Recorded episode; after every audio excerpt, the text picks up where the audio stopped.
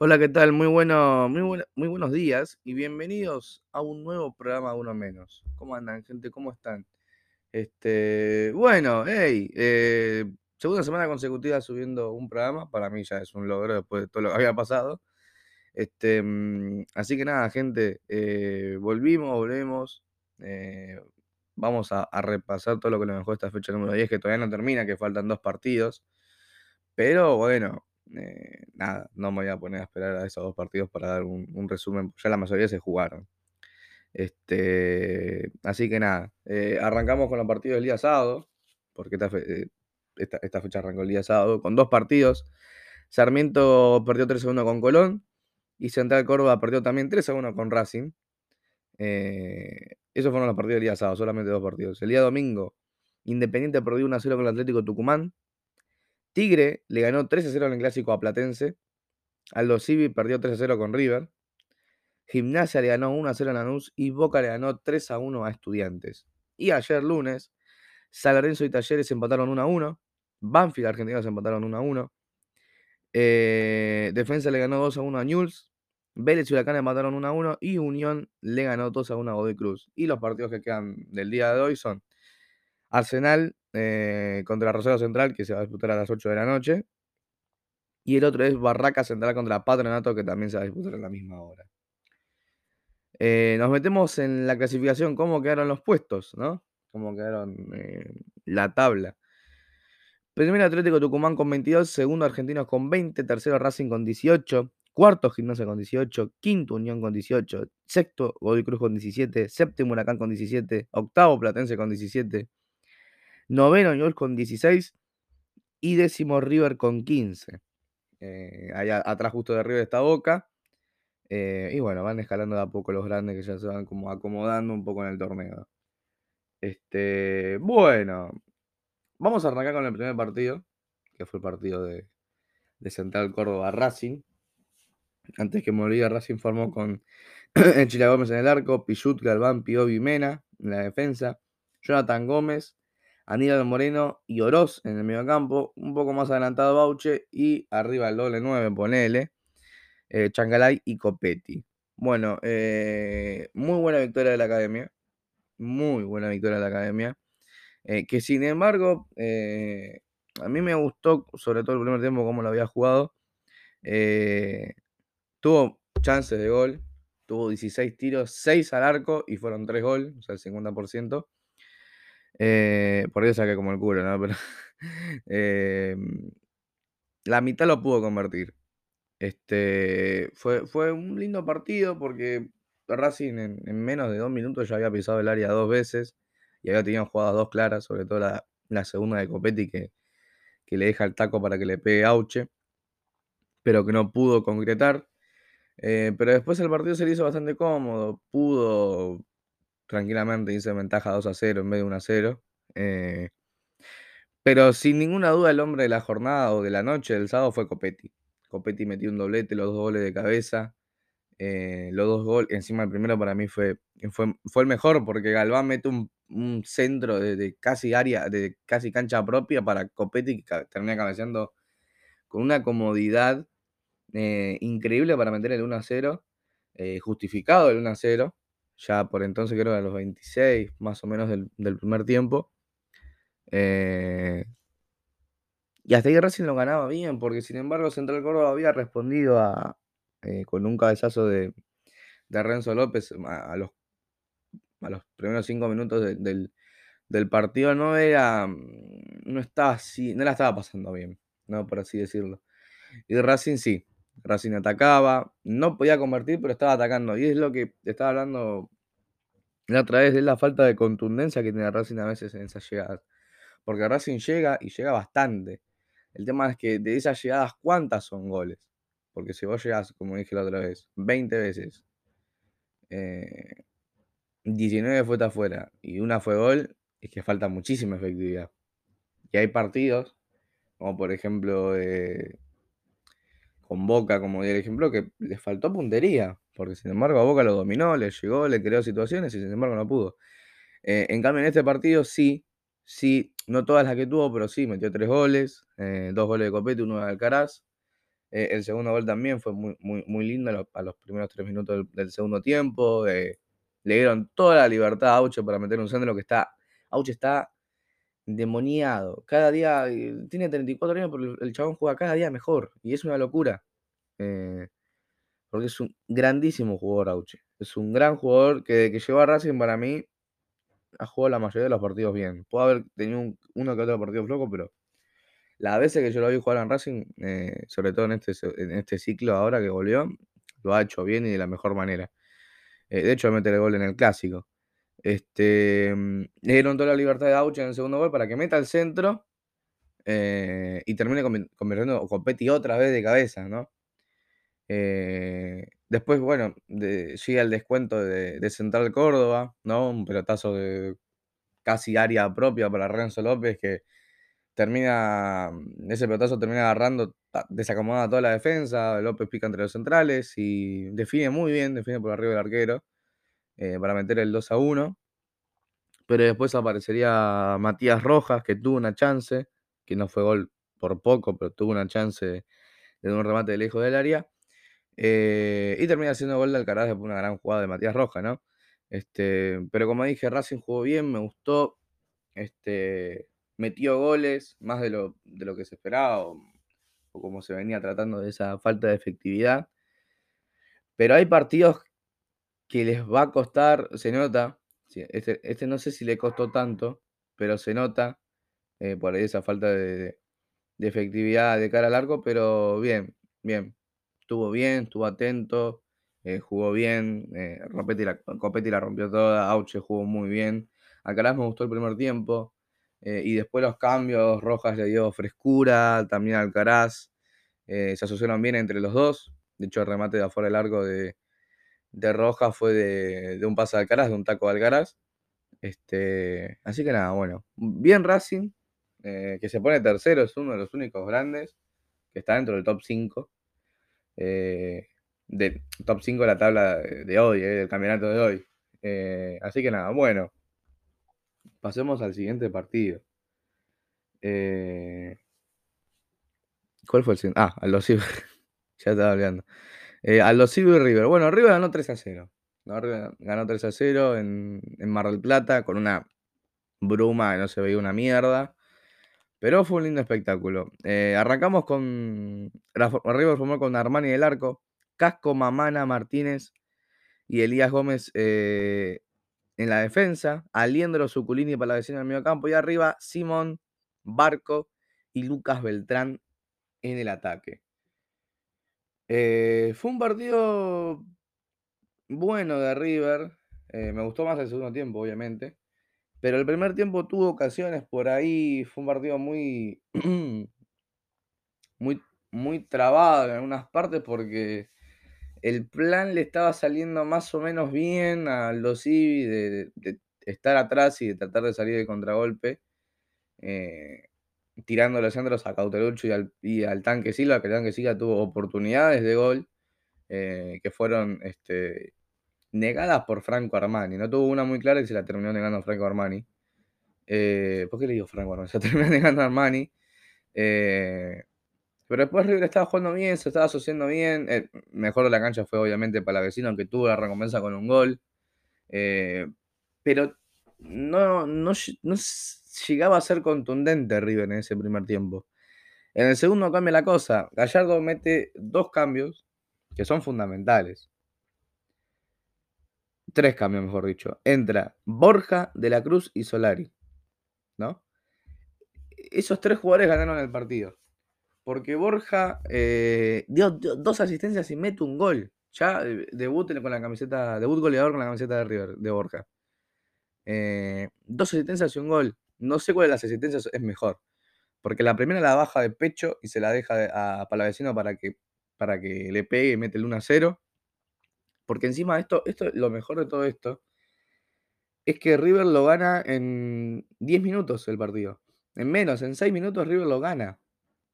Eh, es una locura porque Borja y De la Cruz y Solari entran en el 61 y ya en el 71 mete Palavecino, en el 73 mete Beltrán y en el 76 mete Borja. es una locura eh, eh, y te das cuenta el recambio que tiene ahora River en el banco, ¿no? Este, porque si ya hay tres jugadores que entran y te ganan el partido, es por algo, ¿no? Borja entró muy bien, de la primera asistencia. Después, no solo con eso, da la segunda asistencia, dejando tirado al rival. Casi le sale mal, pero lo deja tirado el rival al, central de Aldo Civi para que defina a Luca Beltrán. Y ya el tercero dijo, bueno, ahora no, se lo voy a pasar a nadie, lo voy a hacer yo, dijo. Eh, y mete el 3, el 3 a 0 después de una gran corrida, ¿no? Este, tirándoselo por un costado a, un jugador de Aldo Civi, haciendo como un autopase eh, y metiendo el 3 a 0 definiendo muy bien. Este, pero no solo Borja entró bien, también entró bien de la Cruz. Creo que. No sé por qué de la Cruz jugó de suplente. Porque hoy en día a mí me da la sensación de que está mejor que Barco y que puede aportar un poco más que Barco jugando por la izquierda. Eh, a mí me da la sensación, Barco no tuvo especialmente el, mejor partido, hace rato no viene jugando este, al nivel que se espera. Eh, también está todo influido porque eh, Barco es un jugador con características que no se acoplan, o por ahí no se acoplan tan fácil al estilo de juego de River. Eh, al estilo de ese juego colectivo de River. Si bien, obviamente, el equipo de Gallardo ha destacado también por, por, sus individualidades, ¿no? Obviamente, Julián Álvarez, en su momento de la Cruz, para vecino, cuando, eh, todos esos jugadores estuvieron en su pick de rendimiento, destacaban por encima del resto pero por sobre todas las cosas también destacaban el nivel colectivo. Yo creo que a Barco le falta por ahí ese nivel colectivo de adentrarse profundamente a lo de River eh, y, poder ser este, determinante en algunos partidos. Barco es un jugadorazo, no lo vamos a negar. Tiene calidad, tiene eh, buen remate, gambeta, e, es inteligente, eh, sabe armar, o sea, es un gran jugador, pero lo que quiero decir es que por ahí le falta más, eh, más adaptación a lo que es River. Y ayer lo dijo en conferencia de prensa. Hay jugadores que les costó horrores adaptarse, al mismo de la Cruz. De la Cruz no lo quería poner nadie en los primeros primer años o dos años que estuvo en el club. Eh, y después se termina transformando en un jugador y en una pieza fundamental de River de Gallardo. Eh, por eso yo creo que, hay que ser más pacientes eh, con Barco porque es un jugador con unas características que no se ven en River y que por ahí les cuesta. Eh, a Carrascal le pasó lo mismo. Carrascal tuvo partidazos y después tuvo partidos de bajo rendimiento porque es un jugador con las características diferentes a lo que por ahí se trata de River, no se trata de River. Pero bueno, hablé de Borja, ¿no? Que no hace falta mucho decir del colibrí, ¿no? Es un excelente jugador es un tanque, es una, es una, es un tanque andante, es un tanque con un montón de Fórmula 1. Es una locura. Eh, ya, ya cuando la bajó de pecho se la deja servida para vecino para que meta el gol, eh, ya te das cuenta que la categoría que tiene. Después el segundo gol dejando desparramado a todos eh, y dándose a Beltrán, el tercero también. participó en los tres goles. Fue clave en los tres goles. Para mí fue clave en la victoria. El que también jugó bien y entró bien fue Solari. Me gustó mucho Solari, ya en Colo Colo jugaba bien, pero me gustó mucho Solari. Entró, gambeteó, se asoció. Este, es un jugador que a River le va a dar mucho. Eh, pero tranquilos. Todo lleva un proceso de adaptación. Todos los jugadores juegan bien los primeros partidos, se dejan ver. pero después es algo que tenéis que tener un ritmo constante, ¿no? Aparte, va a estar complicado. Tiene un problema Gallardo, porque Decís por izquierda, bueno, Barco, de la Cruz. Eh, qué sé yo, por derecha, Palavecino. Eh, no, Palavecino, bueno, sí, Palavecino también puede jugar por ahí, pero eh, Simón Solari. Eh, ¿A quién meto? ¿A quién meto si todos juegan bien? ¿A quién meto? Es un problema. Es un problema. pero es un problema bueno que todos los jugadores estén en un buen, en un buen rendimiento para, para arriba, para olvidar ese, ese, mes negro que tuvo River, ¿no? Eliminación de Copa, perder con Huracán, perder con Godoy Cruz, eh, poder dejar atrás esa, etapa, esos, esos, partidos, y ya empezar a mirar hacia el futuro y hacia, hacia campeonato sobre todo. Este, bueno, nos metemos en el partido de Boca, ¿no? Boca le ganó 3 a 1 a Estudiantes. Eh, un resultado que yo en la previa eh, me parecía impensado. Eh, pero que me sorprendió mucho. Boca formó con Rossi en el arco, Advíncula, Zambrano, Rojo, Fabra en la defensa, Paul Fernández, Varela y Ramírez en el medio campo y arriba Romero, Villa y Vázquez. Me olvidé de Independiente. Ahora después termino con Boca y hablo de Independiente. fue un buen partido de Boca. Me sorprendió muchísimo cómo jugó Boca. a ver, Estudiantes no viene en el mejor presente, sobre todo en el campeonato local, porque sabemos que en Copa Libertadores, como dicen todos, se transforma. No venía atravesando un buen presente de estudiantes, de hecho no lo viene atravesando. Eh, pero sabemos que Estudiantes no es un equipo que es fácil de ganar, ¿no? Eh, no es un equipo sencillo, por así decirlo. Sabemos lo que conlleva jugar con estudiantes, sabemos lo que hace estudiantes. Eh, y el estilo de juego que tiene. Pero Boca, sin embargo, lo pudo dominar porque tuvo, tuvo algo que Boca eh, no venía teniendo hace mucho perdido, que fue movilidad, sobre todo en el medio campo. Es algo que resalté, creo que, si no me, equivoco, el, el, programa pasado, que Boca era muy estático en el medio campo. Que Paul Fernández terminaba jugando en una posición casi de doble 5 con Varela y que Ramírez terminaba en una punta, Paul Fernández en otra y Varela en una punta. Claramente Varela es el que menos se que mover, ya que es 5, ¿no? Eh, de todos esos, ¿no? O sea, es el que, el que menos se tendrá que, presentar por una opción de pase. Porque si Varela vos le das a encargar a Varela armarme el juego, y eso no es más lo que se tiene que mover. Es algo que lo venía notando eh, hace mucho tiempo en Boca, la, falta de movilidad en el medio campo. Y este partido la tuvo. Este partido la tuvo. No sé si tuvo que ver con que Oscar Romero haya jugado casi extremo por derecha, que de hecho Ibarra lo quería fijo de extremo por derecha. Dijo, vos te quedás acá y vas a jugar acá y vas a hacer todo acá. Eh, no sé si fue por eso o porque Boca se levantó como en pie también. Eh, quiero destacar el partido de Varela. Fue un partidazo de Varela. Erró un solo pase. Erró un solo pase. De 39, erró uno. Es una locura. Una locura lo que jugó Varela. Eh, no solo eso, sino cortando jugadas, recuperando. Tuvo, fue el jugador con más recuperaciones, tuvo 7. Eh, partidazo de Varela, masterclass de Varela, que para mí no hay ninguna lógica en haberlo sacado en, algún pasado, como si estuvo de suplente y fue titular Campuzano.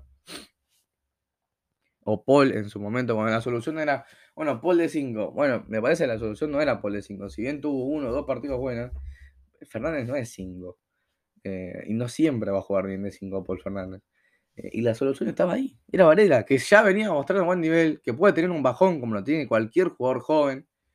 Porque eh, esa misma razón, son jóvenes, se tienen que adaptar a, tener un ritmo constante, pero Varela hace bastante partidos que viene siendo el mejor jugador de Boca, uno de los mejores. Eh, y se notó muchísimo que Varela jugó bien, pero muchísimo.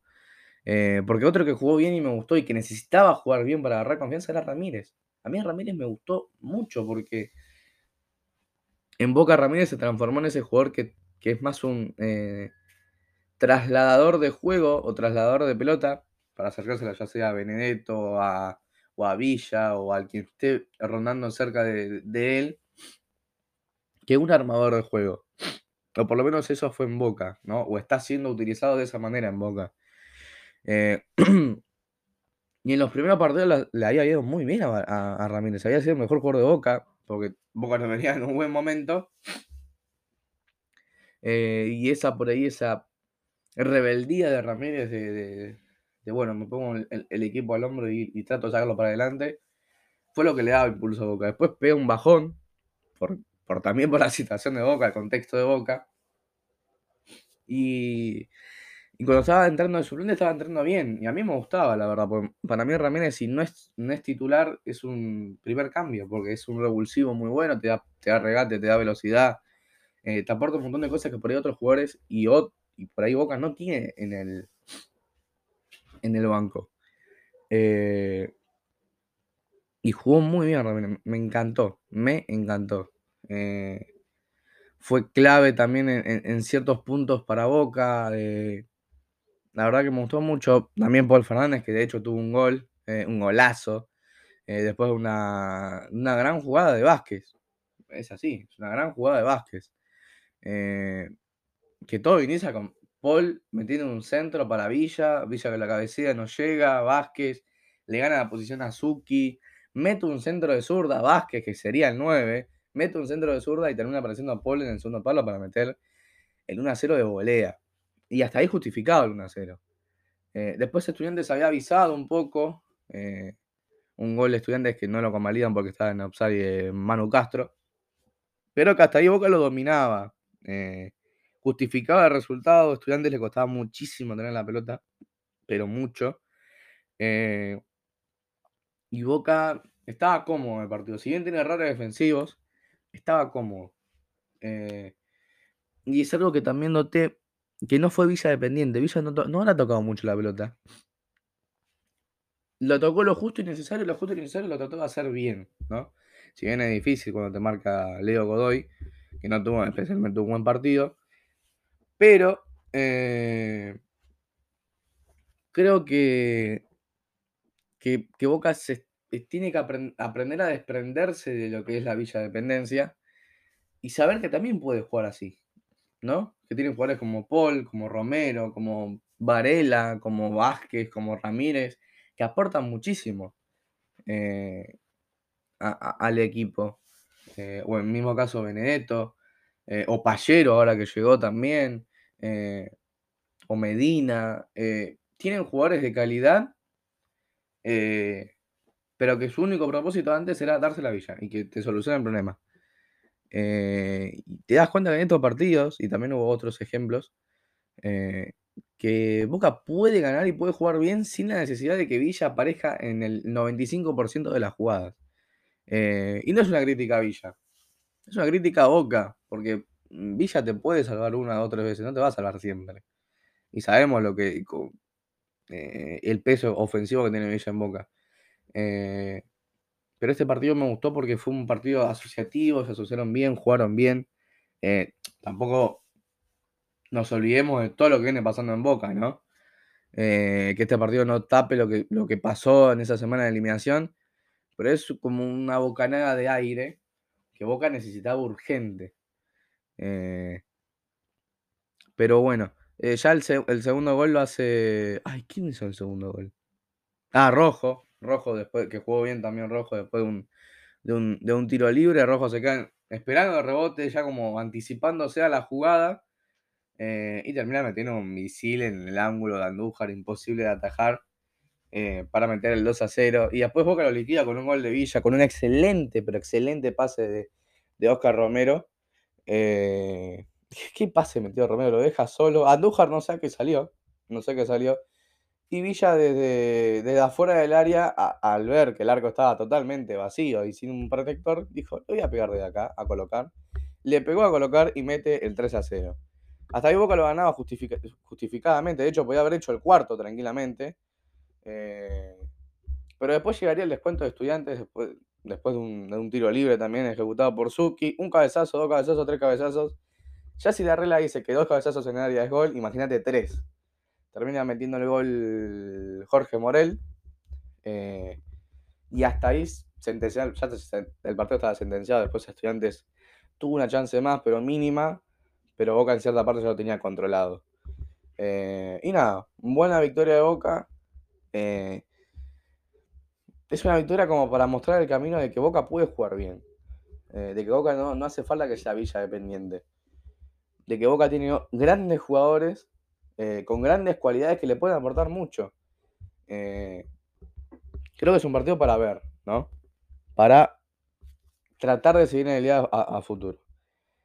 Bueno, hablemos de Independiente, que yo me olvidé de hablar de Independiente, perdonen. Eh, tenía que haber hablado primero de Independiente y después de River y Boca, pero me colgué. bueno, Independiente perdió una 0 con Atlético Tucumán. Mm, para el que no sabe, el día jueves, jueves, sí, jueves eh, hubo una, o viernes, no me acuerdo, hubo una manifestación de los hinchas reclamando elecciones, llamando a elecciones eh, en, la sede independiente. Obviamente, como se era de esperar, se fueron reprimidos por la policía, balazos de goma, heridos. Bueno, todo lo que no tiene que pasar, pasó. Eh, o lo que no tendría que nunca pasar, pasó. El partido se suspende, no se juega en la cancha independiente, se juega eh, al otro día, se tenía que haber jugado el sábado, se juega el domingo eh, en la cancha de Platense a las 11 de la mañana y sin público, ¿no? ya estaba, ya era medio complicado que Independiente dé una buena imagen, nos juegue o trate de dar un resultado positivo sabiendo de que todo lo que pasó, el partido aplazado, se suspende, bueno, no, se juega el otro día, 11 de la mañana, cancha platense sin público. Eh, no es el mejor clima hoy en día en Independiente. Eh, y como digo, todo eso termina afectando a lo futbolístico. Eh, Independiente formó con Sosa del arco, Vigo, Barreto, Lazo, Elizalde que debutaba en la defensa, Marcone y Saltita González en, en el doble pivot, Márquez, Achen, Pozo, un poco más adelante, y Santiago Rodríguez en la eh, delantera, ¿no? Les voy a nombrar a los, a los chicos inferiores. Uno, dos, tres, cuatro, cinco. Cinco jugadores inferiores. Saco, bueno, lo saco a Barreto porque ya Barreto tiene experiencia en primera. Eh, hay cinco jugadores de, inferiores independientes, es una locura. Eh, una verdadera locura. y después lo que entraron. Soñora, Vallejo, entró Enzo Franco también. Eh, no, no, es una. Sinceramente, es, es, preocupante. Porque ya cuando no puedes comprar jugadores o no puedes invertir, lo que te queda es invertir en los chicos, ¿no? Que de hecho son muy buenos jugadores. A mí, me, hay jugadores que la verdad que me, encantan del inferior independiente. Bueno, sacó a Velázquez, sacó a Barco últimamente. Eh, bueno, Soñora, Pozo. Pozo es el, la verdad es el que más me gusta es un jugadorazo. Porque eh, hay momentos que, ¿cómo es? Que es el alivio Independiente. Porque no solo hace jugar, sino que también tiene gol. Eh, y eso es lo que eh, lo hizo, en cierta parte, considerarlo o ser considerable para titular. El partido, bueno, Independiente ya a los 50 segundos ya estaba perdiendo 1 a 0. Un gol de Augusto Lotti, después de un pase largo de, Martín Garay desde la línea de, campo propio para que corra Ruiz Rodríguez, mete el, pase al medio y termina apareciendo a Lotti para meter el 1 a 0. Ya a los 50 segundos ya Independiente estaba perdiendo 1 a 0. Eh, no puedo hablar mucho del partido. Como digo, todo lo que pasa, lo que conlleva del lado extrafutbolístico, bueno, hablo, del lado extrafutbolístico, digo, eh, lado político y social, todo en cierta parte se conlleva al lado deportivo. Y más cuando no tenés DT, cuando es un interinato. Eh, todo repercute el doble cuando pasan esas cosas. Porque ya ah, estás jugando en un clima totalmente hostil eh, y ya no hay este, tranquilidad. Sabes que a la gente le da igual si ganás o perdés, porque la gente quiere que se vaya a los Moyanos. Eh, la gente está totalmente desesperada que se vaya Moyano. Ya no saben qué hacer. No hay este, respuesta por parte de la dirigencia de cuándo va a haber elecciones. Porque ellos mismos quieren que no haya. Ellos mismos quieren seguir en el poder y piensan que le están haciendo un bien independiente. Y de hecho no, porque de hecho hace unos 30 minutos renunció el Rofil Montenegro como manager independiente. Eh, Así que es otro manager que se come Independiente, que no lo dejaron trabajar y que se termina yendo. Y más una, un tipo tan respetado y tan querido como es el Rafael Montenegro Independiente. Eh, es una locura. Había pasado lo mismo con, Burruchaga, eh, ahora con Montenegro. Eh, y en otros clubes también pasa lo mismo. Seto en San Lorenzo, Ara Caruso, que parece que se iba pero se queda. es una locura que se está viviendo hoy en día. y yo la verdad que es, es un rol importante que acá es bastardeado en cierta parte ese rol. Pero bueno, nada, no me llevó a dar el tiempo de hablar de San Lorenzo, que empató 1 a 1 con Talleres con un golazo del perrito Barrios.